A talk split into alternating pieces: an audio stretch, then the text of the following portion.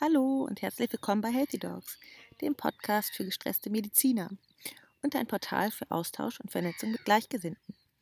Lasst uns gemeinsam Lösungsmöglichkeiten für ein ausgeglichenes Gesundheitssystem finden, die dabei helfen, unser medizinisches Personal zu schützen, damit wir alle noch lange gesund und happy zusammenarbeiten können. Und in der heutigen Folge geht es um sieben Tricks, durch die du als Arzt gesund bleibst. Und jetzt geht's auch schon los. Erstens, ganz, ganz wichtig, halte feste Pausen ein.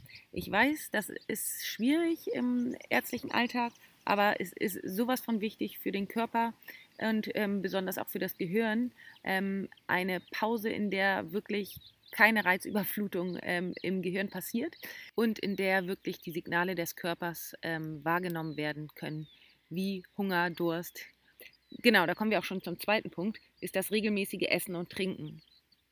Denn nichts ist wichtiger, als ähm, den Körper mit ausreichend Energie zu versorgen. Und das wird ja auch oft vergessen im ärztlichen Alltag. Aber das ist wirklich wichtig, da sich, wenn man da nicht auf das Hungergefühl hören kann während der Arbeit, sich regelmäßige Pausenzeiten für die Nahrungseinnahme und zum Trinken zu setzen, dass das nicht vergessen wird. Dritter, sehr wichtiger Punkt. Wenn du krank bist, wenn du dich nicht fühlst, wenn du nicht arbeiten kannst, dann bleib bitte zu Hause. Das nützt niemanden, wenn du krank zur Arbeit gehst. Vierter, ganz wichtiger Punkt. Bitte um Hilfe.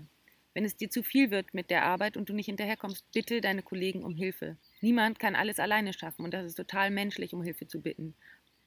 Aber wenn nicht um Hilfe gebeten wird, dann ähm, sieht auch keiner, dass da Not am Mann ist. Also es ist wirklich wichtig, da offen zu kommunizieren. Fünfter wichtiger Punkt. Tausch dich mit Kollegen aus. Und zwar über Fälle, über Fragen, über ähm, schwierige Patientenschicksale, alles, was dich ähm, berührt oder bewegt. Tausch dich mit Kollegen aus. Du musst die Probleme nicht alleine mit dir ausmachen. Es gibt immer überall Hilfe. Zum Beispiel gibt es überall Balint-Gruppen, in denen du mit einem Supervisor über besonders herausfordernde Arzt-Patienten-Kontakte sprechen kannst. Sechster wichtiger Punkt. Versuch, die Schicksale nicht mit nach Hause zu nehmen. Ich weiß, dass das sehr, sehr schwierig ist. Gleichzeitig hilfst du den Patienten nicht damit, wenn auch du dir noch den Kopf darüber zerbrichst in deiner freien Zeit, in der du dich eher regenerieren solltest, damit du am nächsten Tag wieder fit bist. Das musste ich auch erst lernen, dass Mitleid mir eigentlich nur schadet. Man darf mitfühlen, ja, auf jeden Fall, aber zu Hause mitzuleiden ist wirklich kontraproduktiv. Und siebter sehr, sehr wichtiger Punkt, bevor du kündigst, sprich deine Kollegen oder am besten deinen Chef an. Sprich ihn an auf dein Problem. Sag ganz genau, was dich stört und womit du überfordert bist. Denn Kommunikation kann wirklich Wunder wirken. Ich hoffe sehr, dass dir diese Folge gefallen hat und wenn ja, würde ich mich sehr freuen, wenn du vielleicht ähm, den ein oder anderen Tipp mit Freunden von dir teilst oder mit Leuten, die das gebrauchen könnten. Und ich würde mich natürlich auch sehr darüber freuen, wenn du dich mit mir connectest und ähm, vielleicht hast du ja auch zusätzlich noch irgendwas, was du beitragen kannst.